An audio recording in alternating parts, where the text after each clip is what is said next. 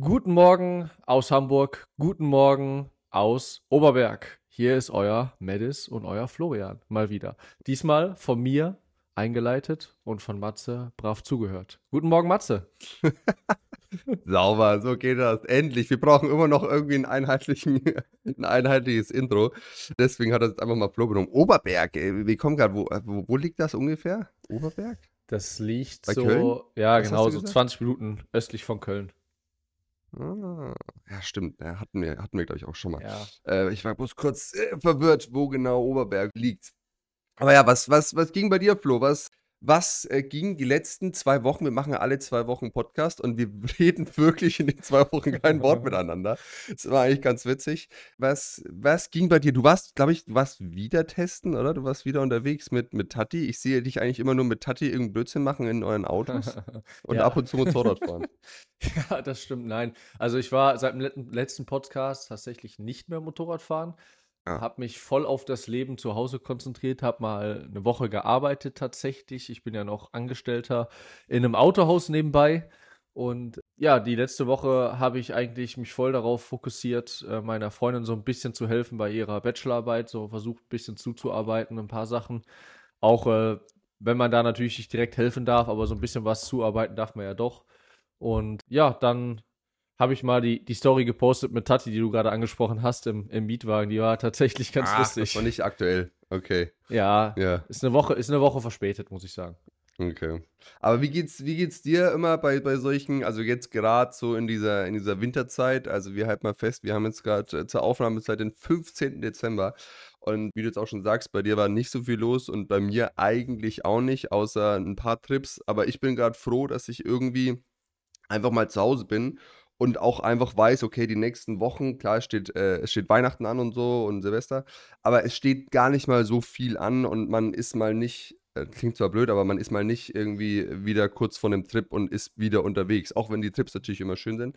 Aber ich finde, mir tut es auch immer ganz gut, einfach mal zu Hause zu sein und, und auch einfach mal gar nicht so viel vorzuhaben und so viel zu unternehmen. Und es kommt natürlich dazu, dass ich auch noch viel Arbeit vor mir habe. Also ich muss noch sehr viel schneiden. Also das kommt natürlich ein bisschen dazu.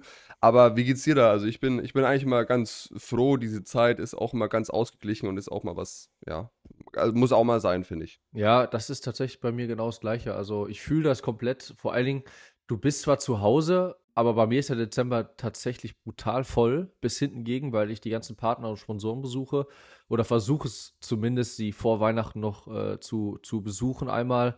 Und ich weiß nicht, wie, wie das bei dir ist. Bei mir fühlt sich das immer so an, Weihnachten kommt, so richtig Saisonende ist am Start. Und wenn dann Silvester da ist und Silvester beendet wurde, dann ist bei mir irgendwie schon wieder so neues Jahr, neue Saison. Ich weiß nicht, ist das bei dir auch so? Jein, also bei mir wird es immer mehr so, weil du spielst wahrscheinlich darauf an, dass du, du bist natürlich relativ früh wieder am Testen und auf dem Motorrad. Bei mir, ja, ich mache das jetzt auch schon sehr lange mit Bike Promotion in Spanien und so, aber bei mir wird es jetzt natürlich auch immer intensiver. Also ich gerade jetzt nächstes Jahr ähm, stehen schon echt viele Termine und, und äh, es geht schon früh los und deswegen auch schon früh wieder in die neue Saison sozusagen. Aber ähm, ja, das entwickelt sich, glaube ich, immer erst so ein bisschen bei mir. Also bei mir ist das noch nicht so normal wie bei dir wahrscheinlich, dass das natürlich, ich weiß gar nicht, wann fängst du an? Januar, Februar? Das, das Turnier, das Ja, meistens, meistens im Februar, aber bei mir ist es tatsächlich eher so vom Gefühl her. Also selbst wenn ich erst im März anfange, ähm, wenn Silvester da ist, so, das ist für mich so richtig der Cut. Die Saison ist geschafft. 2023 ist jetzt vergessen, ist passé. Und jetzt geht es irgendwie in die neue Saison herein. Und bei mir ist es tatsächlich so, ich nehme mir auch richtig was vor. Also an Silvester ist bei mir so der Tag, wo ich dann darüber nachdenke, was ich dieses Jahr nicht, nicht nur erreichen möchte, sondern was, was ansteht und was ich gerne vorhabe.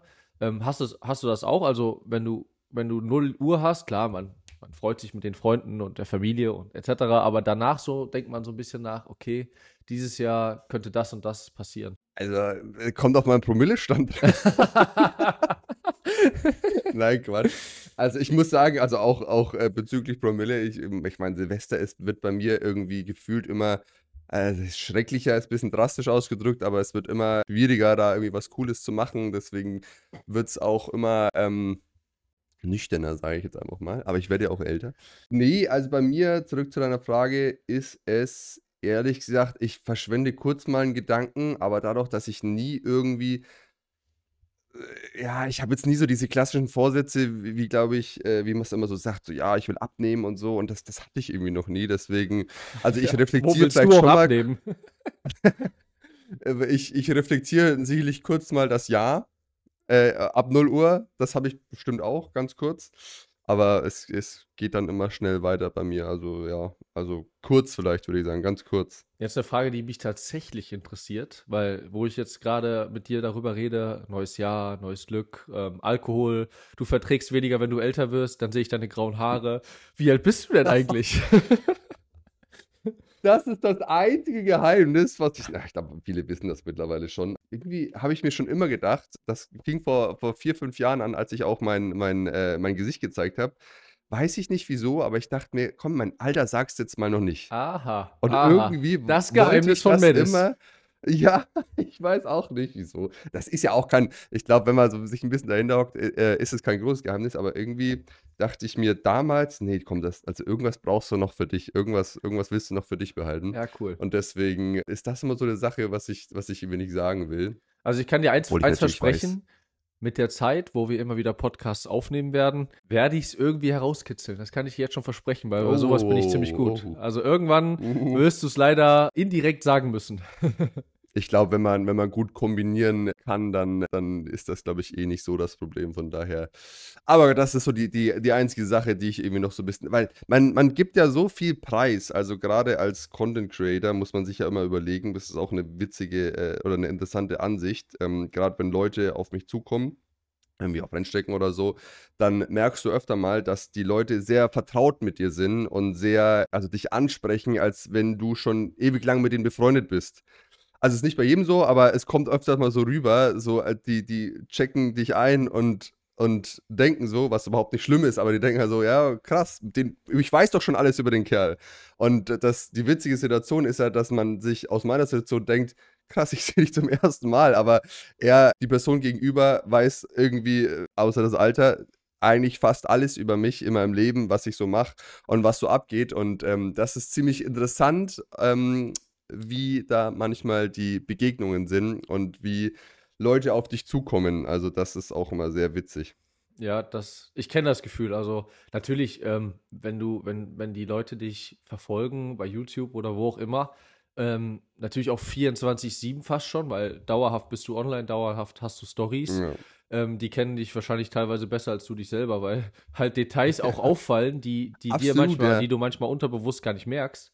Und von dem her kann ich, kann ich die Leute schon verstehen. Also äh, bei mir ist es tatsächlich so, dass die manchmal auf mich zukommen und du lernst natürlich im Laufe der Karriere so viele Leute kennen, dass du es dir einfach gar nicht mehr merken kannst irgendwann. Und dann, und dann ist es immer so, ähm, ach, erinnerst du dich nicht noch so vor sechs Jahren in Cartagena? Da habe ich doch mal mit dir eine Session gefahren und hab dich nachher so, haben wir doch kurz gesprochen. Und das ist halt total lieb und ich freue mich auch mega, aber das ist halt dann einfach weg teilweise, weißt du, weil Ja, ja, ja, ähm, das passiert halt, ich will nicht sagen relativ häufig, aber du hast es halt wirklich ab und zu mal, dass das passiert, ne? ja, ja. Aber wie lange wie lang bist du eigentlich schon auf Social Media? Also wann ist dein, dein Instagram-Eintritt? Also wie lange gibt es dich schon auf Social Media? Ja, gar, Also nicht, Instagram? gar nicht so lang. Ich war vorher auf Twitter unterwegs.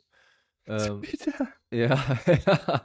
Du, warum lachst du X. so? Heißt das nicht X? Ja, weil Twitter ist, also ich mache wirklich Social Media schon sehr lange, aber Twitter ist, also es ist nicht zu belächeln, aber Twitter ist das einzige, äh, ähm, das einzige, die einzige Plattform, auf der ich vertreten bin, aber auf der ich nichts mache. Also ich, ich habe da einen Account, aber irgendwie bin ich nie richtig warm geworden mit Twitter.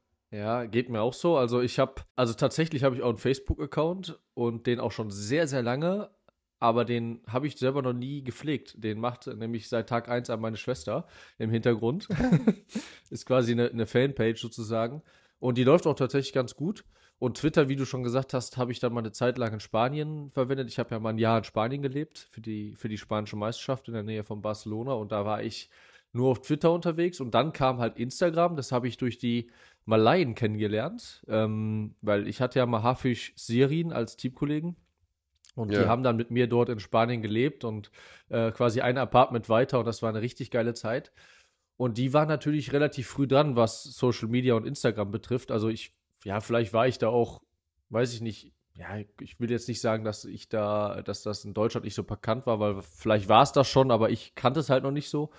Und die haben dann Instagram verwendet und ja, dann habe ich mir Instagram runtergeladen, habe da mal ab und zu was gepostet, aber richtig verstanden, glaube ich, habe ich Social Media erst 2021, wo ich mir gesagt habe, okay, du lädst jetzt einfach immer wieder mal geile Szenen hoch vom Motorradfahren, weil du produzierst es eh, also du, du machst es eh, du testest, du fährst, aber du lädst es einfach nicht hoch und das ist eigentlich richtig sinnlos. Und dann habe ich das ab und zu mal gemacht. Ich weiß nicht, wie ist es denn bei dir losgegangen mit Social Media oder mit Influenzen?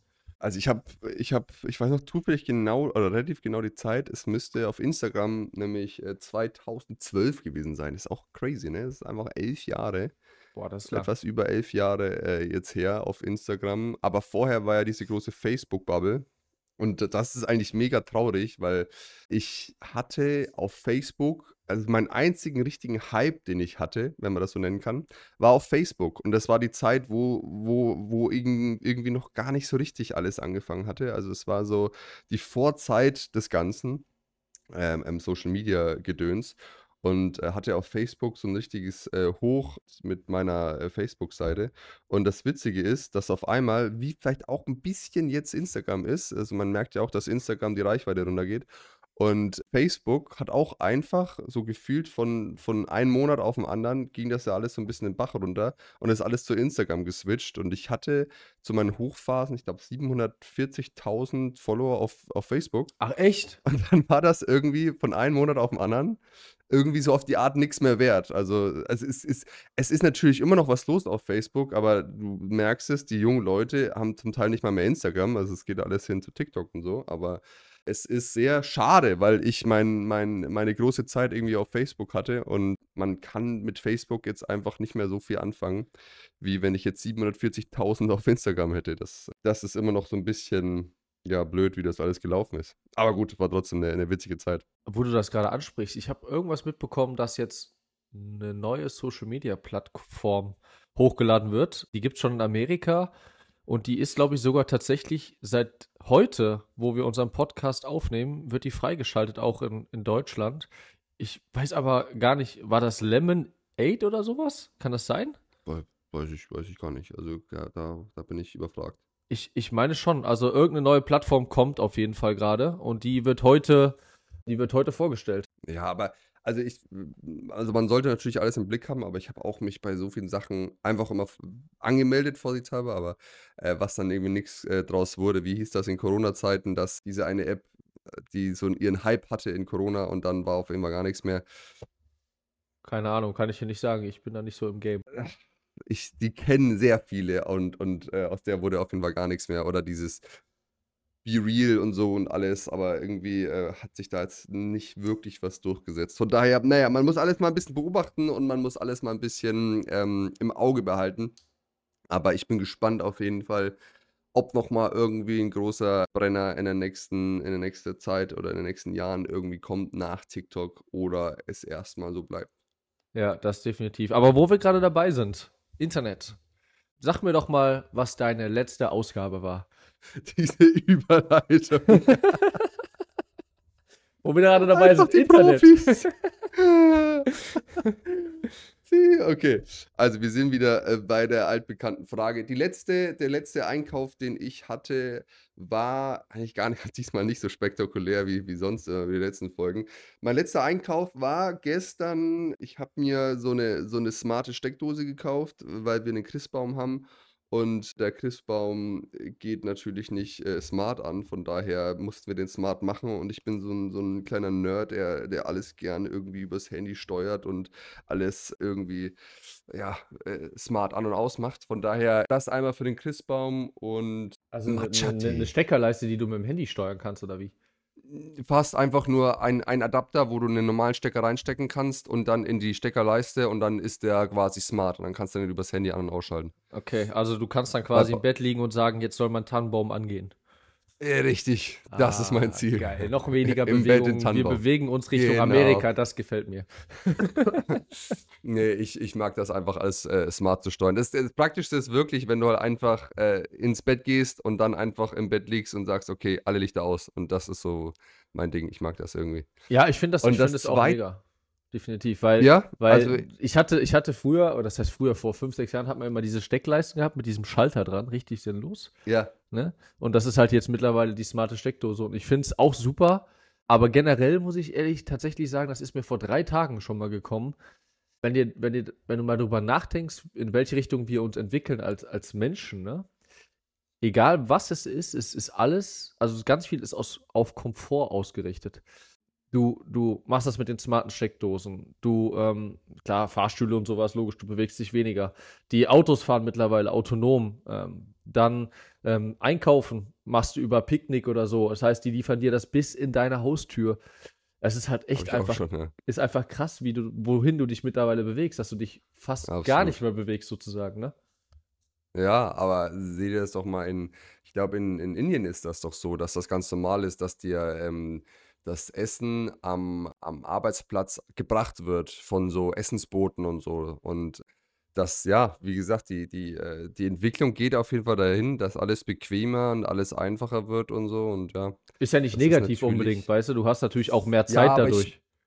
ich weiß schon, was du sagen willst und so. Ich glaube, das, das muss man, das kann man bis zum gewissen Maß machen und dann ist das okay, aber ich glaube, man muss auch aufpassen, dass man sich halt dann auch noch äh, so auf jeden Fall irgendwie äh, bewegt und irgendwie ne, seinen normalen Rhythmus noch, noch beibehält und nicht alles nur noch irgendwie vom Sofa oder vom Bürostuhl aus macht. Ja, definitiv. Und das zweite wollte ich nur sagen, es war ein bisschen so ein Spontankauf, weil ich auf TikTok gesehen habe, dass diese Rugby-Spieler alle Matcha-Tee äh, trinken. Oh, nee. Und ich, ich, Oh, ich, nee. ich habe das gesehen und wollte unbedingt wissen, wie das schmeckt. Und habe mir so ein Matcha-Tee-Set bestellt. Einfach gestern. Oh, Junge, du machst mich einfach fertig. Du machst mich so fertig. Vielleicht ist das das next big thing und äh, ich hab's äh, morgen und trink's morgen. Achso, Oder das ist the immer. next big thing for you, weil in der Welt gibt es schon was länger, kann ich dir zumindest sagen. Ja, auf jeden Fall. Aber wenn das die Rugby-Spieler in Amerika saufen, dann, dann brauche ich das hier in Deutschland auch. Brauch das Ja, ich das will, äh, mich hat's einfach nur interessiert. Das hat 30 Euro gekostet. Ich wollte mal schauen, wie das schmeckt. Ja. ja, kannst ja probieren. Ich kann dir sagen, schmeckt scheiße. Glaube ich auch, aber alles, was scheiße schmeckt, hat auch einen guten Effekt. Ach so, ja, das stimmt. Das, teilweise stimmt es wirklich. Arznei schmeckt auch nicht immer gut, aber hilft. ja, Von stimmt. daher, das waren meine, meine zwei äh, kleinen Einkäufe. So, jetzt kommst du. Was, Ja, was, was also bei dir? Deine Einkäufe. Jetzt kommen wir find nicht wieder mit, mit Aktien? Äh, ja, wieso denn Aktien? Ich habe einmal ETFs gesagt oder was auch immer, Fonds. Aber kommen wir nicht wieder mit Aktien. nee, ich habe tatsächlich auch einen Stecker gekauft. Und zwar nicht smart, sondern fürs Reisen. Ähm, weil ich reise ja relativ viel, würde ich behaupten, auch in, in Überseeländer. Und da brauchst du ja immer so einen, einen anderen Stecker. Ähm, ob das Asien ist, ob es Ja. Amerika ist, etc. Und ich habe den immer von meiner Schwester ausgeborgt. Und ich reise tatsächlich sehr viel. Und ich dachte mir, bevor ich jetzt in Urlaub fliege über Weihnachten Richtung Asien, könnte ich mir jetzt langsam mal selber mal einen Stecker anschaffen. Und das habe ich getan. Und ja, die, die zweite Sache, äh, die ich gekauft habe, ist, um unseren Podcast zu optimieren, tatsächlich so einen komischen, hässlichen Halter fürs iPad, wo ich das Handy einklemmen kann. Weil ich, weil ich jetzt Ah. demnächst mit meinem neuen iPhone, yes, äh, filmen werde. Und äh, damit da die Qualität auch für dich Bombe ist. Ja, also ihr müsst wissen, für die Zuschauer, um die ein bisschen abzuholen, wir tüfteln natürlich immer dran, äh, unser, unser Ergebnis noch besser zu machen und äh, noch qualitativ äh, hochwertiger. Ich habe das Glück, ich habe ja eh schon so ein, so ein Streaming-Setup, also mein, mein, äh, mein Setup äh, stand ja quasi auch schon vorher, weil ich hier auch meine Videos aufnehme. Deswegen war das bei mir ziemlich einfach, aber für den Flo mussten wir da so ein kleines Setup basteln, dass das auf einen, auf einen zumindest äh, leicht ähnlichen Stand kommt, dann, damit das sich alles matcht. Aber ich würde sagen, dass das, also was ich ja auch immer sage, mei- den meisten Leuten fällt das eh gar nicht auf, ob du mit einer 4000 Euro Kamera oder mit einer, mit einer 1000 Euro Kamera beziehungsweise mit einem 1000 Euro Handy filmst. Von daher, wir sind auf einem guten Weg und deswegen wird auch äh, oder investiert Flo auch immer hier gutes Geld für den Podcast. Ja, ja, muss ja. Wir wollen uns ja verbessern in allen Belangen und vor allen Dingen, wie, aber da muss ich dir tatsächlich recht geben, du bist da ja sehr, sehr extrem und auch sehr, sehr genau, was die Qualität betrifft. Und ein gutes Mikrofon habe ich tatsächlich unterschätzt. Also das, was wir jetzt verwenden, ist schon deutlich besser als wie ein iPhone oder von mir aus die Kopfhörer von Bose, die auch ein Mikro haben. Also das kannst du überhaupt gar nicht vergleichen. Das funktioniert schon deutlich ja. besser. Ist auch witzig, dass, dass das auch so ein Ding ist beim ganz normalen äh, Filmen oder ja, Content produzieren, das meist. Die meisten gehen nur noch auf ja, 4K, 8K, was weiß ich. Aber eigentlich ist der Ton mindestens genauso wichtig wie, wie die, die, Audio, äh, die Videoqualität, weil wenn das Audio kacke ist, dann hast du auch keinen Bock, das Video anschauen. Selbst wenn du, wenn du, keine Ahnung, äh, ähm, die Pixel ins Unendliche gehen. Von daher, ja, also Audio ist definitiv wichtig, aber ich versuche auch immer noch bei meinen, bei meinen Videos das Audio zu verbessern. Das ist auch immer noch gar nicht so einfach, wenn du auf dem Motorrad hockst, gutes Audio hinzubekommen. Aber auch nach äh, zehn Jahren YouTube versuche ich mich da zu verbessern und das zu optimieren. Aber ja, gerade hier in so einem Setup ist das Audio natürlich sehr wichtig und es macht viel mehr Spaß, einen geilen Auto zuzuhören. Aber ich muss sagen, ich muss auch bei uns noch sagen, es ist noch Potenzial da, weil auch ich finde, dass man manchmal, ja, es ist noch nicht so ganz ausgewogen, aber es wird, Leute, es ja, wird es noch. Wird, es, es äh, wird wir kommen dahin. Aber, aber ähm, wir. Yeah. Jetzt, ja? jetzt slide ich mal wieder rein, wo du gerade sagtest, Audioqualität und, und äh, wo wir über Mikrofone geredet haben. Ähm, hast du das eigentlich mitbekommen, dass die MotoGP, also die Dorna in Valencia mit Jorge Martin es getestet hat, ähm, ob das Funk funktioniert während des Fahrens? Hast du es mitbekommen? Nee. Ja, also Jorge Martin war quasi Dummy. Man hatte das ja schon mal vor Jahren getestet, ob man wie in der Formel 1 quasi mit dem Fahrer kommunizieren kann. Das habe ich mitbekommen, ja. Und man hat das jetzt nochmal probiert mit Jorge Martin. Ähm, und es hat tatsächlich ganz gut funktioniert. Also die Qualität des Redens war gar nicht schlecht. Ähm, Problem dabei ist tatsächlich, wie auch schon damals, ähm, dass du einfach hyper angestrengt bist während des Fahrens und dass das Reden allgemein, also das ist brutal schwierig. Also ja, das, sorry, Jetzt ja. habe ich dich wieder unterbrochen. Ich bin, da bin ich so hibbelig, weil slide, ich da slide so mal rein. Ich merke schon, du bist nervös. Komm, hau raus. Komm. ich bin nervös. Nee, weil das, ich habe ja schon sehr oft ähm, also so kleine Motovlogs bei, auch auf der Rennstrecke gemacht.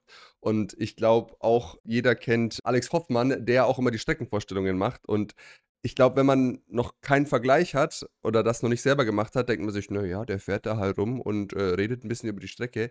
Es ist richtig, richtig schwierig beim schnellen Motorradfahren zu reden und das auch noch alles mit Sinn. Also man kann natürlich irgendwas quatschen, aber ich glaube, man darf das alles nicht so eng sehen, wenn man sagt, ja, hä, das war jetzt aber nicht hundertprozentig richtig, was der jetzt da gesagt hat. Naja, es fällt einem richtig schwer, drüber nachzudenken beim Motorradfahren, was du sagen sollst. Also wir hatten das schon öfter mal, das Thema, und wir haben das schon oft gemacht, aber es ist A, wegen der Qualität, wegen der Audioqualität richtig schwierig und B, ist es einfach richtig schwierig, sich auf das Reden zu konzentrieren, so dumm sich das auch anhört. Von daher kann ich das absolut nachvollziehen, wenn Jorge Martin es schwerfällt und der fährt nochmal ein paar Sekunden schneller als ich. Da, Hast du ja, mal deinen Puls gemessen während der Fahrt? Äh, wirklich nur, als ich so krank war in Assen und da hatte ich ja so einen 188er Puls und da haben wir dann auch festgestellt, shit, wir wissen gar nicht, was, was normal ist. Mhm, also 188 ist nicht normal. Also das ist schon. Nee, deswegen, ja, das war das dumm. Das ist schon, ist schon brutal hoch. Ähm, aber ganz interessant, du hast in so einem normalen Rennen, ich rede jetzt nicht von einem Sprintrennen, wo du oder einer Qualifying-Runde, da hast du wirklich so einen Puls zwischen 140, 150, je nachdem, was für eine Person das ist. Vielleicht auch 160 knapp. Also relativ hoch, finde ich tatsächlich. Also es ist nicht so, dass du da mit 120, 130er Puls rumfährst. Das ist schon deutlich höher. Und du kennst es ja wahrscheinlich auch selber, wenn man in so eine Qualifying-Runde geht und diese Qualifying-Runde beendet hat, das ist ja, ist ja im Zweifel so zwischen anderthalb und zwei Minuten, so lange dauert das ja, da bist du am Pumpen, ne? Also wenn du, wenn du so eine richtige Quali-Runde rausdrückst, dann bist du schon nach der Runde erstmal am Pumpen, definitiv. Also da hast du nur noch einen höheren Puls, da geht es Richtung 160, 170, ne? Ja, aber hast du schon mal, hast, hast du gemessen? Also ja, ich habe schon. Bei dir 160, 170? Ja, aber mich stört brutal äh, das Ding, äh, die, der, der Pulsgurt quasi vorne an der, an der Brust, der, der stört mich tatsächlich stark, weil ich habe ja ein Airbag-System von Alpine Stars äh, in der Schwabenleder-Kombi und vorne machst du diese Magnetschnalle zu. Das heißt, du hast theoretisch ein Pulsmesser mit diesem Plastikteil, dann hast du die ja, Magnetschnalle ja. von Alpine Stars und dann habe ich da drunter, also dazwischen quasi noch einen, einen äh, Brustprotektor und das ist dann einfach irgendwann too much. Ja, ist witzig, weil ich mache das einfach mit der Apple Watch und ja, viele werden jetzt sagen: „Hä, was, 'ne Apple Watch unter dem Lederkombi, unter den Handschuh?“ Es klappt erstaunlich gut. Ich weiß nicht, ich Hä, habe du das machst mal das Ding mal ans Handgelenk, während du Ja, fährst? hatte ich hatte ich auch in Assen dran und habe ich öfter mal auch beim Motorradfahren und ich weiß nicht wieso, aber mich stört's gar nicht. Also, Was ist ich denn ich los mit dir? wund wundert mich ehrlich gesagt selber. Ich also, ich glaube, deine da ich glaube, das ist Garmin oder was du da hattest dann um den Bauch ist sicherlich genauer Um als die den Apple Bauch. Na, das ist doch so 'n Garmin-Ding, Ja, um oder? die Also Brust, um den Bauch. Ja, ja, um die Brust. Ähm, aber ich ich ja, ich das ist halt so unkompliziert, ne, die Apple Watch einfach anzulassen und dann einfach aufm Handy kurz zu gucken, beziehungsweise, äh, Ja, aber ist kannst sie ja auch nicht auf viel zu der fett? Also, wenn ich also, wenn ich meine Smartwatch anziehen würde, die wäre mir viel zu fett. Na ja, ich habe 'ne SE, das ist bloß 41 Millimeter, also, die ist Ah. wirklich nicht groß, aber die ist auch mittlerweile kaputt, also, werde ich mir jetzt auch wieder 'ne neue beschaffen. Aber ich merke gar nix davon. Und ich finde es schon irgendwie geil und praktisch, das zu messen. Und ich war auch immer eigentlich davor, dass ich, äh, das GPS anschalten wollte. Du hast ja immer so auf auf der Apple Watch so verschiedene Modis, wo du auch äh, da kannst du alles einstellen, von Tennis bis hin zum Golfen. Und der trackt dann quasi auch deine Linie. Aber leider ist es ja bei den Uhren, dass die leider nicht so genau sind. Und habe jetzt eigentlich immer gehofft, dass mit der neuen Uhr das dann so geht, dass du die quasi wie als, äh, Laptimer benutzen könntest. Und dann auch das weißt du, wie so 'n kleines wie so 'n kleines 2D, äh, irgendwie, dass du das quasi dass du deine Linie tracken kannst. Aber leider geht das alles nicht so genau, sonst wäre das ja irgendwie das ultimative Gadget für den Motorradfahrer. Ja, aber wisst also, was ich mal ansprechen muss, wo du sagst, Rundenzeiten tracken. Egal, wo ich gefahren bin, egal in welchem Rennteam und egal mit welchem Hersteller, ne? Die Rundenzeiten haben eigentlich manchmal nur ordentlich funktioniert, aber ich würde mal sagen, 30 bis 40% der Zeit funktionieren einfach die Rundenzeiten am Motorrad nicht. Also, du du kriegst sie Am nicht Motorrad? angezeigt. Ja, also, du kriegst sie nicht Bei der angezeigt. Honda? Ja, bei der Honda hatte ich weniger Probleme tatsächlich. Da war, glaube ich, einmal irgend 'nen 'nen GPS-Sensor oder so mal disconnected oder nicht nicht kalibriert. Aber sonst bei allen Herstellern also, ist jetzt nicht, ob das BMW ist, Honda, Yamaha, whatever oder auch Langstrecke oder auch nicht Langstrecke. Im im Motorradsport ist es tatsächlich so, das hört sich blöd an, dass du so häufig hast, dass die Rundenzeiten einfach nicht funktionieren am Motorrad. Echt? Oh, das wundert mich grad, weil ich eigentlich also, das Originale von Honda, wo ich sel selber drücken muss, das habe ich nie geschnallt oder beziehungsweise das das war mir immer zu kompliziert, auf der Geraden da dran zu denken, so dumm sich das auch anhört, ne? Man kennt das, das ist, glaube ich, bei jedem mittlerweile Standard, bei jedem Motorrad, dass man vorne irgendwie das das ich glaube, das Licht drückt oder so und dann stoppt man quasi seine Zeit, seine Rundenzeit. Echt, so Und funktioniert das? Das wusste ich auch nicht. ja, bei dem Originalmotorrad kannst du das äh, kannst du das so machen und das Okay. war mir immer zu kompliziert auf der Start und Zielgeraden, weil ich mich da schon so konzentrieren musste auf die nächste Kurve. Und seitdem ich das vom vom Jens dann habe, muss ich sagen, also vom Holzhauer, ähm, habe ich dann nie Probleme also, klar, das das geht nämlich dann auch mit GPS und das macht das alles automatisch und muss auch sagen, das das funzt, das funktioniert. Ja, aber das Aber also, wenn ma das hat, wie gesagt, auch wenig mit äh, mit welchem Hersteller oder Team zu tun. Ich habe das egal, bei welchen wo ich wann ich gefahren bin. Das ist immer so, dass es 30 bis 40% der Zeit erst nicht funktioniert. Also, bis zum Rennen funktioniert's dann meistens oder bis zum Qualifying, aber so am Anfang, bis die Kalibrierung gesetzt ist auf den Mark, äh, also auf die Stelle, äh, wo es dann auch passieren soll. Es ist eigentlich, wenn man drüber nachdenkt, was wir mittlerweile alles können am Motorrad, also was alles möglich ist und dass dann diese blöde Rundenzeit immer, also so häufig nicht funktioniert, das, das kann man sich ja gar nicht vorstellen eigentlich. Ja. Ne? Und weißt du, was ich einfach nur nur haben will?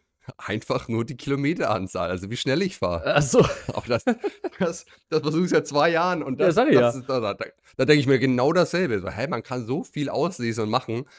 Geschwindigkeit? Ne, das geht nicht. Können wir leider nicht anzeigen.“ Wirklich, weil seit 2 Jahren ist das die Aussage von meinem Team, äh, dass wir leider nicht die Geschwindigkeit anzeigen können aufm Dashboard. Auch, äh, sehr, sehr witzig meiner Meinung nach. Ja. Aber Jens ist dran und, äh, versucht mir das irgendwie noch einzustellen, weil ich will das ja für meine Zuschauer, dass die das so 'n bisschen nachvollziehen können, wie schnell ich da auf der Rennstrecke überhaupt fahre. Ist tatsächlich ganz interessant. Also, wir hatten das in den Langstreckenmotorrädern hatten wir es tatsächlich in einem Dash, also in einem Mode auf einer Seite, wo du's sehen konntest.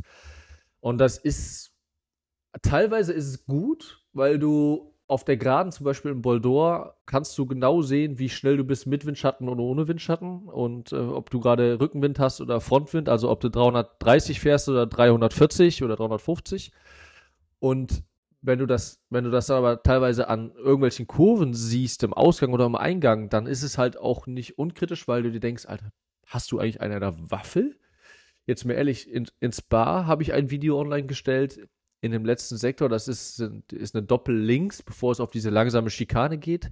Und da biegst du einfach mit knapp 260, 280 im sechsten Gang mit Knie am Boden ein und slidest ja. das Ding da rum oder denkst du dir auch, sag mal, also das hätte ich jetzt eigentlich nicht wissen müssen, dass wir da 260, 280 fahren und du vor allen Dingen keinen Auslauf nach außen hast, ne? Also, ja, ja. das hat, kann Vor- und Nachteile haben, sag, sag ich mal so, ne? Ja, für mich ist es auch in erster Linie einfach nur fürs Video, damit die Leute nachvollziehen können, wie schnell man an der Passage ist. Und ich glaube, das ist für viele auch, die nicht so viel mit Motorradern am Hut haben, sehen aber einfach nur, oh krass, da und da hat man 150 drauf oder so. Sehr interessant, weil man es ja nur durch ein Video schwer nachvollziehen kann, wie schnell jetzt so ein Fahrer an der an der Stelle ist. Also für mich persönlich beim Fahren ist das auch gar nichts. Ich, mich juckt das nicht, beziehungsweise weiß ja selber, als Rennfahrer schaut man ja eigentlich nicht auf den Tacho und schaut, wie schnell man ist. Ja, ja. Beim ja. Fahren zumindest nicht. Ja, das stimmt. Man guckt, man guckt wenig drauf. Es ist viel, viel mehr Gefühl, ja. als man denkt tatsächlich. Ja, genau, genau. Aber wenn wir gerade bei dem Thema sind und weil ich es auch gerade mit, oder vor kurzem mit Jens hatte, Daumenbremse.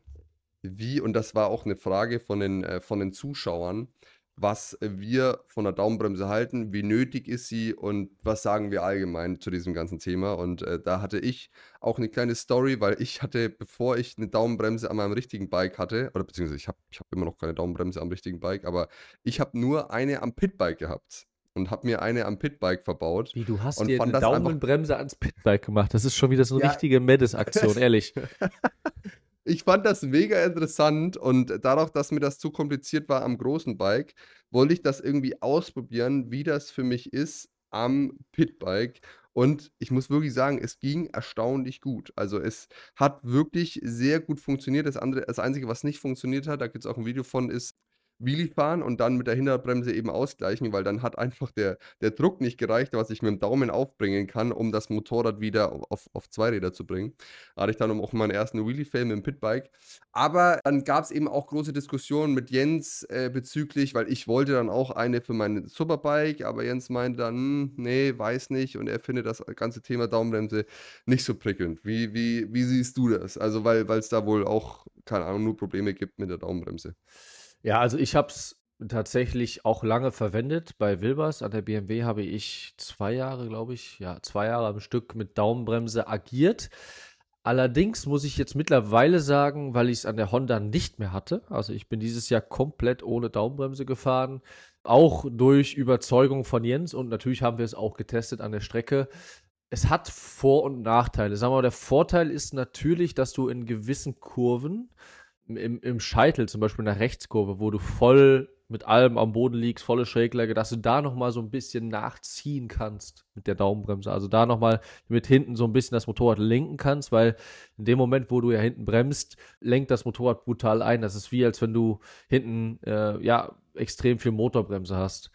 Das ist natürlich ein, ein massiver Vorteil, sag ich mal, Bringt jetzt aber nicht auf die Renndistanz so viel, weil wenn der Reifen abbaut, kannst du es gar nicht so richtig nutzen, weil du bist ja eh schon am Limit von, vom Reifen quasi äh, in voller Schräglage, was das Grip-Level betrifft. Das heißt, das, das, das Hinterrad ist eh schon am Rutschen, sag ich mal, im Eingang. Dann mit voller Schräglage ist es so am Rutschen. Und wenn du dann noch hinten mitbremst, dann kann es auch ganz schnell sein, dass da mal, äh, dass du mal ja, dich hinlegst, weil das Hinterrad einfach hyper, hypersensibel ist. Ja. Und das zweite Thema, wo es ein Vorteil sein kann, ist, ist natürlich die Wheelie-Geschichte, die du gerade angesprochen hast. Da habe ich es auch viel verwendet mit der BMW, weil ich da über die Kuppen, über gewisse Bodenwellen, wo das Vorderrad dann auf einmal plötzlich hochtitscht beim Beschleunigen, das vorher natürlich wusste, weil du kennst die Strecke und dann kannst du vorher schon so ein bisschen nachbremsen. Allerdings muss ich jetzt mittlerweile sagen, wenn du ein gut eine gut abgestimmte Elektronik hast und eine feine Elektronik mit einer Leistungsentfaltung, wo die Elektronik auch mitarbeiten kann. Also sagen wir mal, wenn du viel Leistung hast, ist es häufig so, wenn zu viel Leistung freigegeben ist, dann kann die Elektronik einfach nicht arbeiten, weil sie, weil sie überfordert ist. Ne? Ja. Wenn du eine Leistungsentfaltung kalibriert hast für ein Motorrad, die sanft ist, also sagen wir mal so, du nimmst beispielsweise im zweiten, dritten Gang so viel Leistung weg, dass gar nicht so viel Wheelie entsteht, dann brauchst du die Daumenbremse gar nicht. Also ich habe sie dieses Jahr nicht verwendet. Und wie du weißt, aus den Kurven raus und auf der Geraden war ich definitiv immer ganz vorne dabei. Vorne mit dabei, ja. Aber dann würde ich sagen, fassen wir mal kurz zusammen äh, für alle Leute, die gerade überlegen zum Thema Daumenbremse. Ist es ein absolut wichtiges, wichtiges Gadget, das jeder auf der Rennstrecke braucht? Ich würde sagen, absolut nicht. Ist es was, wo man als Hobbyrennfahrer mit rumspielen kann und sich das, wenn man die Kohle hat, einfach mal ausprobieren kann? Absolut. So sehe ja, ich das. absolut, ja, bin ich bei dir, aber du musst halt echt, das ist viel Arbeit, ne? Also eine Traumbremse anbauen und sie zum Laufen bringen ist ultra komplex. Genau, und das war eben der Punkt, was eben auch äh, Jens wohl meinte, dass das mit der Daumenbremse immer so eine Sache ist, weil auch, also gerade wir in der IDM müssen ja trotzdem noch eine vorhandene Fußbremse haben. Also das ist nur ein Add-on, es darf nicht die, die andere ausgebaut werden, die Fußbremse. Von daher, äh, ja, ich habe eben auch nicht nur von Jens, sondern auch von anderen gehört, dass das mit der Daumenbremse, mit dem Entlüften und mit dem Ganzen, dass die ordentlich funktioniert, wohl immer so eine Sache ist. Aber ja. Also ich kann nur sagen, du denkst jetzt, wenn du, wenn du an Toprak und an Bautista denkst, etc., dass die viel mit Daumenbremse fahren. Wenn du über Johnny Ray nachdenkst, wie er in manche Kurven reinfährt mit der Kawasaki, da denkst du auch, er benutzt viel Daumenbremse. Der hat ja so eine Handbremse tatsächlich, also ob Daumen oder mit den, mit den Fingern, mm, äh, ja, gibt, ja, gibt ja zwei Varianten. Macht er teilweise auch, aber so ein Bautista zum Beispiel, der fährt ganz wenig mit Daumen oder Handbremse, fast gar nicht, weil wenn du ein gut abgestimmtes Motorrad hat, hast, ähm, was du ja in der World Superbike häufig hast, weil du kannst Corner by Corner, also für jede Kurve die Elektronik so einstellen, wie du sie für diese Kurve brauchst und für die nächste Kurve ist sie wieder anders, dann brauchst du es eigentlich nicht, weil du kannst bis zum Kurvenscheitel so viel Motorbremse einstellen, äh, bis du ans Gas gehst, dass du es eigentlich gar nicht brauchst. Ja. ja. Also, und es ist komplex, wie du sagst, aber ob du es machen solltest oder nicht, als, als Laie würde ich, als Amateur würde ich sagen, würde ich auch wie du das bestätigen. Ist ultra komplex, wenn du jemanden dabei hast, der sich damit auskennt und sich dauerhaft drum kümmern kann, entlüften und auch von mir aus Bremsbeläge verschiedene Arten auswählen, dann vielleicht ja, sonst eher nicht. Und du hast ja auch, genauso wie ich wahrscheinlich, du bist ja auch alleine 1,89 oder so, was du gesagt hast, du hast auch einfach wie ich sau die Probleme im Rennen auf die Fußbremse zu treten, oder? Also für mich ist das so weit weg, außer vielleicht die eine Stelle in der Schleiz, da, da muss ich es und da schaffe ich es auch. Äh, auf der, auf der, was ist das, Gegengeraden oder was weiß ich, ähm, da oben Echt? auf die Hinterradbremse zu treten. Ja, muss ich. Also es geht auch nicht anders. Da, da bin ich richtig, das habe ich richtig rein. Aber sonst muss ich sagen, das habe ich richtig rein. Das habe ich richtig rein. Also zum Beispiel Asten, die erste Linkskurve oder so, da ist es für mich fast unmöglich, äh, mit meiner, mit meinen langen Beinen die Fußbremse zu, zu, zu treten. Also das, ja, also ich weiß nicht, für dich ist das wahrscheinlich ähnlich, oder? In vielen ähm, Situationen. Hm, ja, ich trete gar nicht auf die Footbremse. Also ich habe mir das eh abgewöhnen müssen, so ein bisschen, weil in der Langstrecke ist es tatsächlich so, dass du, dass die Teams, Teams es hassen, wenn du die Hinterradbremse verwendest, teilweise, weil du kannst die Bremsbeläge hinten nicht wechseln im Rennen, äh, im 24 Stunden. Ah, okay. Ja, also vorne musst du ja natürlich bremsen, alle acht oder alle zwölf Stunden, je nach Rennstrecke, müssen die Bremsbeläge gewechselt werden und das geht auch relativ zügig. Also es dauert so fünf, sechs Sekunden, sag ich mal, bis die Bremssättel getauscht sind. Aber fünf, sechs Sekunden sind halt schon viel, sag ich mal, auch wenn sich das blöd anhört, auf dem 24-Stunden-Rennen gesehen. Aber hinten kannst du halt einfach nicht wechseln und wenn die Bremsbeläge runter sind, hast du das Problem, dass du in der Gefahrensituation auch keine mehr hast. Und die, kann, die brauchst du halt wirklich ab und zu mal, gerade in der Langstrecke, wo du halt gefühlt jede Runde drei, vier Leute überholen musst, ne? Ja, ja. Aber wo wir das Thema gerade hatten, äh, Elektronik und Motorbremse, bist du denn ein Fahrer, der viel die Elektronik verwendet oder bist du eher ein Fan davon, die, die relativ viel auszuschalten? Das ist, das ist eine sehr interessante Frage, weil ich wirklich sagen muss, dass mir mein Team das alles so gut einstellt, dass ich wirklich sehr, sehr wenig, man sieht das ja auch in meiner Doku, ähm, Flo sagt mir dann immer so, ja, wenn das und das ist, dann stell das und das ein und meistens fahre ich raus. Und ich habe aber auch nie groß was zu meckern. Also man muss auch sagen, ich, ich, äh, ich komme immer sehr gut zurecht mit dem, was ich, was mir da eingestellt wird. Ab und zu versuche ich natürlich, aber es ist meistens nicht im Rennen, da ist mir das immer zu, da habe ich irgendwie keine Zeit irgendwie. Aber im, im Qualifying und so mache ich vielleicht schon mal irgendwie einen Klick runter oder einen Klick rauf, dann irgendwie meistens Motorbremse oder so. Aber grundsätzlich ist das bei der Honda wirklich schon so gut immer eingestellt, beziehungsweise eben von meinem Team, dass ich da gar nicht mehr groß äh, rumhantieren muss, muss ich wirklich sagen. Also es, äh, klappt alles immer sehr gut. Ich habe, also man sieht es auch in der Doku, man, ich, ich habe wenig Probleme. Also ich, ich habe da wenigen, wenige Totalausfälle. Es ist eher fahrwerkstechnisch, dass ich, also es war in Hockenheim auch ein großes Ding, also mein letztes Rennen, das Abschlussrennen, dass wir sehr lange gebraucht haben, ein Fahrwerk-Setup zu finden, anstatt dass ich irgendwie sage, oh, Elektronik oder so. Ich würde mir, das Einzige, was ich sagen würde, ist, ich würde mir sehr gern wünschen, mehr Feedback über die Traction Control am Hinterrad zu bekommen. Wie siehst du das? Ich meine, bist ja auch Honda-Fahrer. Ich hätte gern mehr, mehr Feedback am Arsch, dass ich weiß, okay, jetzt regelt sie. Weil ehrlich ja. gesagt, habe ich keine Ahnung, was da passiert. Hm. Also äh, wirklich, also da, da, da, kann ich dir, da kann eingestellt sein 9, da kann eingestellt sein, eingestellt sein 1. Also gut, wir haben, glaube ich, eh nur 3. Ja, das, das ist ja ganz bewusst gemacht. Also du hast ja zwei Arten von Traktionskontrolle, um das mal kurz aufzugreifen. Oder es gibt auch noch mehrere, aber sagen wir mal, die zwei, die zwei größten Faktoren von Traktionskontrolle ist ist einmal äh, natürlich die Cuts, also Zündungscuts, Ignition Cuts, die quasi die Zündung wegnehmen und dann hörst du auch ja. die Traktionskontrolle, also dieser, dieses Knacken, dieses Blubbern oder wie man es auch immer nennen mag. Und dann hast du das, was eigentlich das Bessere äh, ist, und das ist über die Drosselklappe.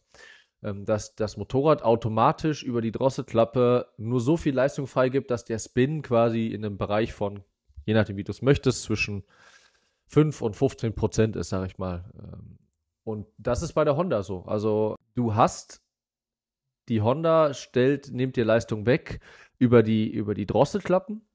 Dementsprechend hörst du auch nichts, logischerweise, weil sie das wunderschön über die Drosselklappe regelt. Aber wenn du in einen Bereich kommst, der zu viel wird, also wo die Drosselklappe dann auch, sag ich mal, so weit geöffnet wird, dass der Spin brutal zunimmt, ab einem und ab einem gewissen Bereich, äh, wo es zu viel wird, kommen dann die Cuts. Der kommt, das kommt also sehr spät. Also ich höre das bei der Honda wirklich nur in Extremmomenten, wo ich versuche, das Motorrad mit Gewalt übers Hinterrad zu lenken, also so viel Spin zu produzieren im Ausgang der Kurve, dass das Motorrad einfach gefühlt 10 Grad mehr nach rechts steht, beispielsweise. Ne? Dann hörst du es. Aber bei der BMW war es, ist es ein ähnliches System oder ziemlich genau das gleiche. Und da hast du die Cuts öfter gehört, weil ähm, die etwas freier war von der Elektronik. Aber das ist nicht unbedingt ein Vorteil, weil jede Bewegung, die reinkommt durch Traktionskontrolle, also durch Zündungscuts, das sind ja wie so wirkliche Momente, wo das Hinterrad kurz stockt, hast du Reifenverschleiß. Weil eine gegengerichtete Bewegung am Hinterrad bedeutet immer, dass der, dass der Reifen quasi anfängt zu wummern und zu reiben und das ist halt nicht positiv, ne? Ja, ja was mir gerade noch gekommen ist, total random, aber ich rede immer so oft vom Pitbike fahren. Ich habe dich noch nie auf einem Pitbike gesehen. Also, weil das ist ja seit, seit sagen wir mal, fünf, sechs Jahren übelster Hype in Deutschland oder in, in ganz, in, auf der ganzen Welt, sage ich jetzt fast mal.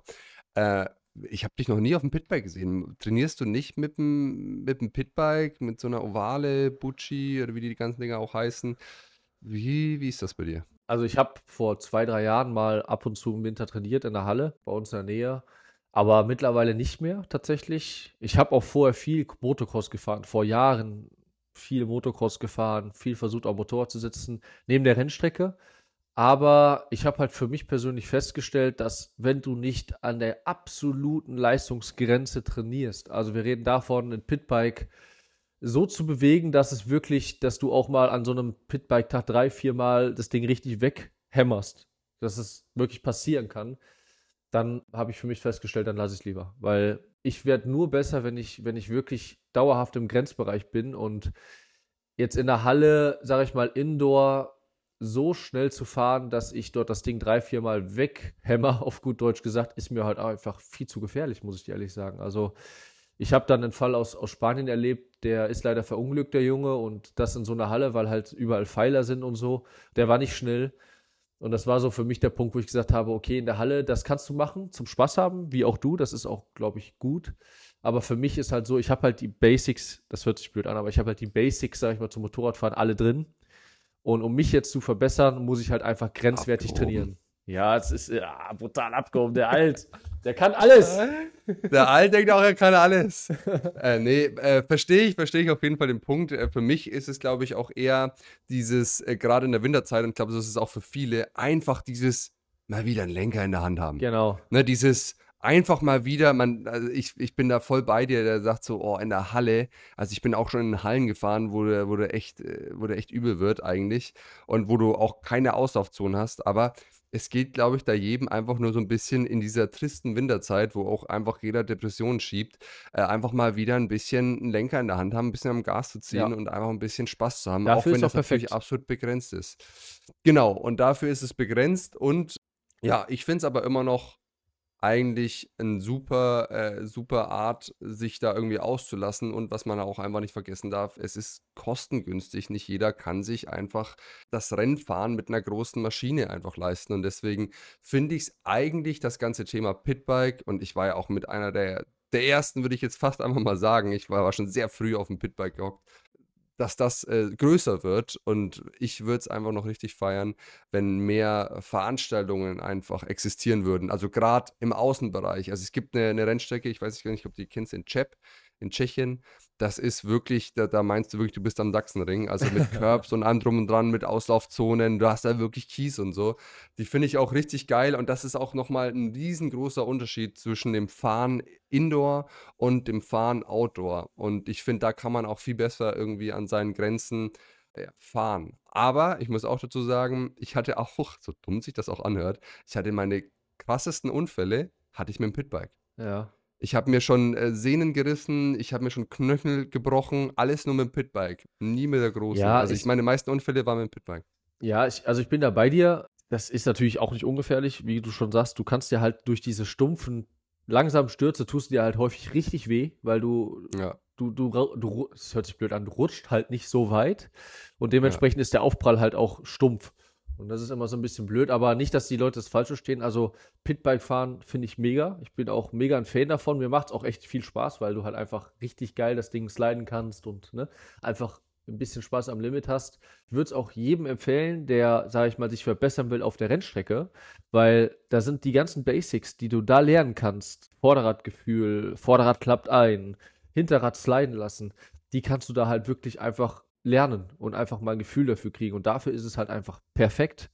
Und von dem her, nicht, dass die Leute es falsch verstehen, nur weil ich das nicht mache, heißt es nicht, dass es gut ist. Also ich kann es wirklich jedem empfehlen. Und wenn Matze Betz äh, in Shep demnächst den Grand Prix fährt von, äh, von Pitbikes, dann werde ich de definitiv auch kommen. Also wenn du einen Grand Prix ausrichtest, komme ich vorbei.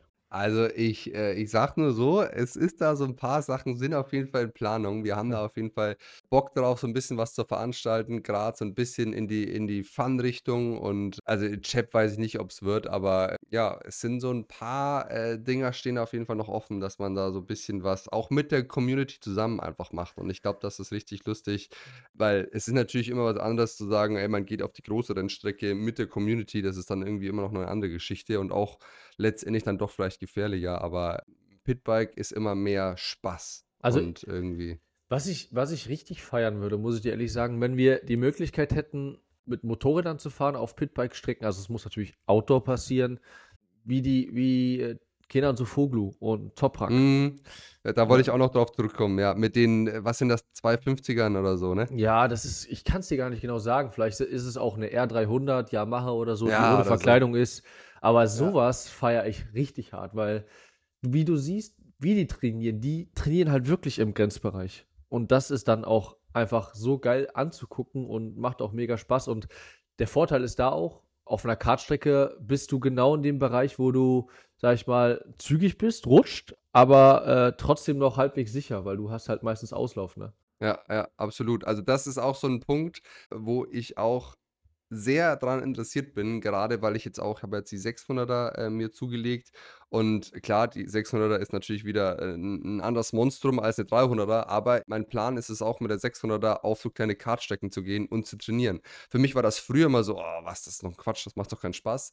Mittlerweile bin ich auch so weit, dass ich sage, ey, ich glaube, das ist ein mega geiles Training, auch allein schon so einen Lukas Tulovic zu sehen, der mit seiner Tausender auf, auf Go-Kart-Strecken fährt, weil ich ja jetzt aber auch mehr das Potenzial erkenne, ey, ich glaube, das ist ein geiles Training. Klar, Ja. nicht jeder will seine neue äh, Eins auf der Go-Kart-Strecke zerballern. Weggeballert. Aber ich glaube, wenn man die Möglichkeit hat und die Motorräder da hat, äh, ist es auf jeden Fall mal sehr interessant, ja, in solchen Situationen zu trainieren, so dieses schnelle, enge Umlegen.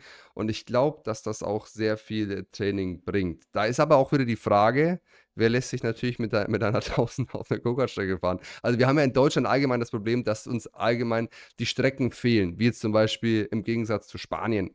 Ne, in Spanien kannst du irgendwie auf jede Strecke gehen, äh, der Streckenbetreiber schnellt die Arme nach oben und feiert, dass du da Bock hast zu fahren. In Deutschland gucken dich mit dem schönen Gesicht an sagen, was ist denn mit dir Was los? ist denn los mit dir? Was ist denn los mit dir? Wir müssen erstmal 50 äh, Zettel und Formulare unterschreiben, damit wir hier irgendwas dürfen und dann am Schluss äh, geht es eh nicht, weil die Dinger zu laut sind. Also habe ich ja auch schon lange mitgemacht und habe ich jetzt auch schon viel von 50 natürlich mitbekommen, der, der ja auch immer sehr am Kämpfen ist, dass den seine, seine Pitbike-Schule da weitergeht. Aber ja, ich glaube, das Thema ist für mich auch immer noch sehr interessant. Pitbike, beziehungsweise allgemein mit kleinen Motorrädern auf kleinen Strecken fahren, um da einfach die Technik zu lernen.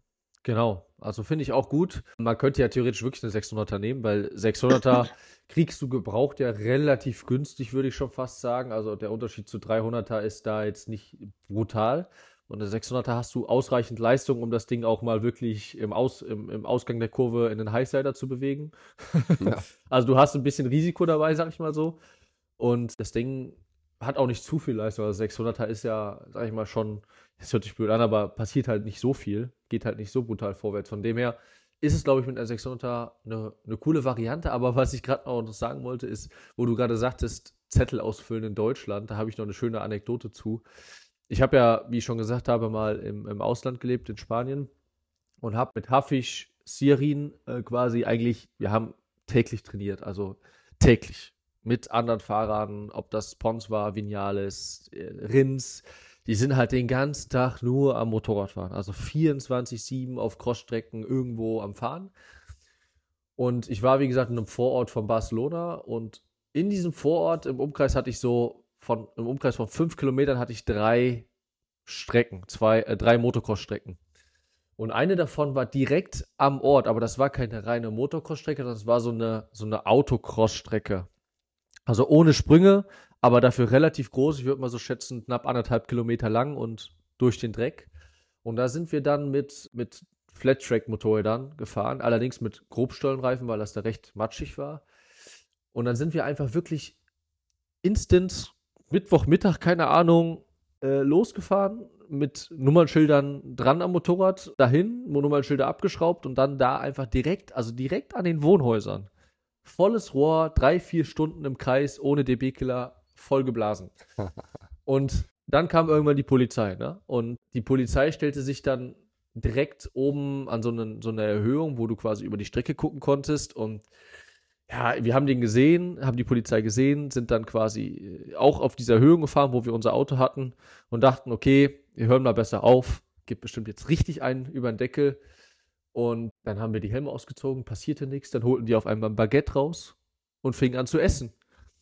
Dann haben die sich einfach dahingestellt in ihrer Mittagspause direkt neben dem Ort, um uns zuzugucken.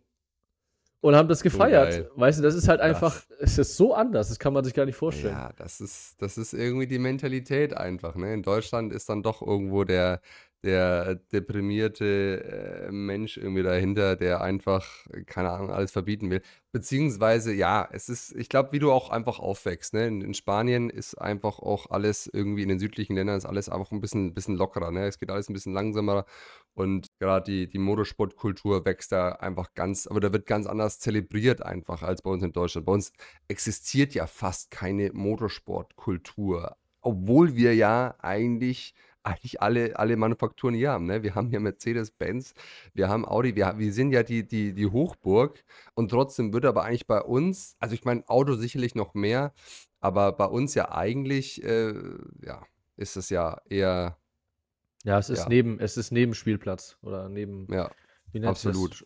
Und neben es, Schauplatz. Es geht immer, es geht immer weiter in, die, äh, in, in, diese Richtung und ich bin da auch wieder gespannt, wo sich das alles hin entwickelt, gerade Thema Elektro und äh, was weiß ich alles. Also ich bin gespannt, wie sich das ganze äh, Thema noch entwickelt. Da können ja vielleicht auch mal ja die ein oder anderen äh, Zuschauer da mal euren Senf dazu geben, äh, wie, wie, ihr das seht, weil das ganze Thema Elektro ist ja auch wieder ein Thema, wo wir äh, ganz viel drüber reden können. Soll es aber heute nicht, nicht mehr Thema werden.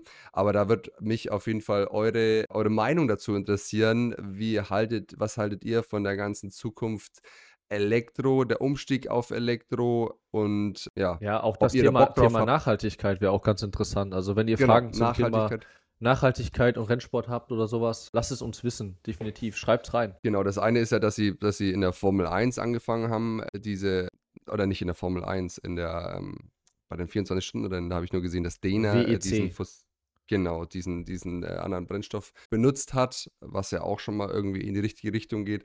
Aber allgemein äh, ganz kurz nur Thema Elektro. Ich muss sagen, weil ich auch vielleicht nicht vom Motocross komme, würde ich sagen, ey, im, beim Motocross würde es mich zum Beispiel gar nicht stören. Beim Pitbike fahren stört es mich auch gar nicht, Elektro zu fahren. Mhm. Was ich mir bis jetzt nicht vorstellen kann, ist einfach Supersportler mit Elektro. Also mich würde es interessieren, keine Frage, aber ich kann mir nur ganz schwer vorstellen, dass mir dasselbe, dass mir das dasselbe Feeling bringt wie auf einer, auf einem Elektro-Superbike. Hm. Ja, das würde mich auch interessieren. Also ich beim Motocross tatsächlich stört mich tatsächlich auch überhaupt nicht. Ähm, ich bin viel Indoor gefahren hier. Wir haben in, in Rhein-Breitbach eine Halle, eine E-Dirt-Arena, wo du mit KTMs quasi Indoor fahren kannst, Supercross und da bin ich auch oft gewesen. Mega geil. Ähm, aber Supersportler tatsächlich, ähm, ich meine, wir ja, sind halt auch so, ne? so, es hört sich komisch an, aber wir sind halt einfach auch schon, was das betrifft, die alte Generation.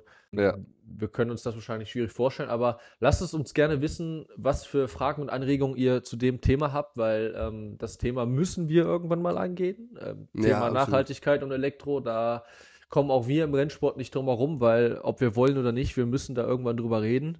Und ähm, wenn ihr da, wie gesagt, auch ähm, Themen habt, die ihr da näher beleuchten wollt, lasst es uns gerne einfach mal wissen.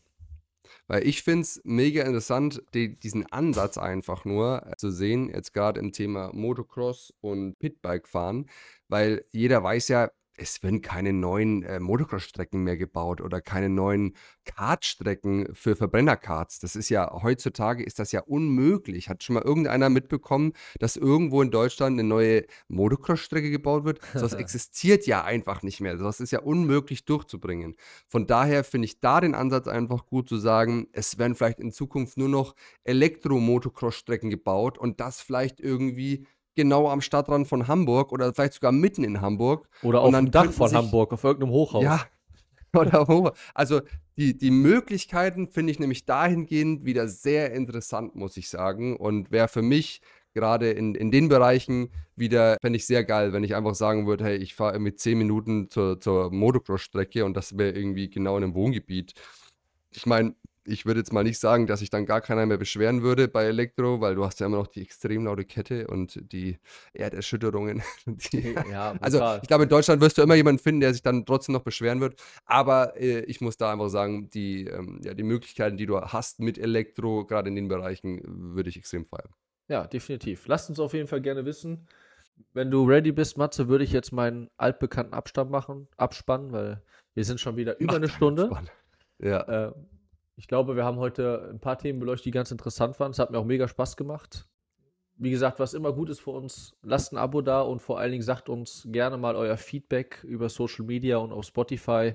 Es sind viele, viele Anregungen gekommen, die uns auch zum Anregen gebracht haben, würde ich schon fast sagen, wo wir auch vorher schon mal kurz drüber geredet haben, weil da, da Themen dabei sind, die sehr, sehr, sehr, sehr gut und interessant zu beleuchten sind.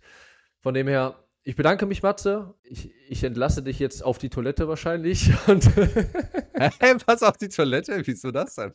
Ja, ich habe jetzt ein Meeting wirklich in, in sieben Minuten, deswegen ich muss das, muss das kurz halten. Also nicht auf Toilette, ich entlasse dich ins Meeting. Vielen Dank fürs Zuhören und wir hören uns in zwei Wochen. Macht's gut. Ciao. Tschüss.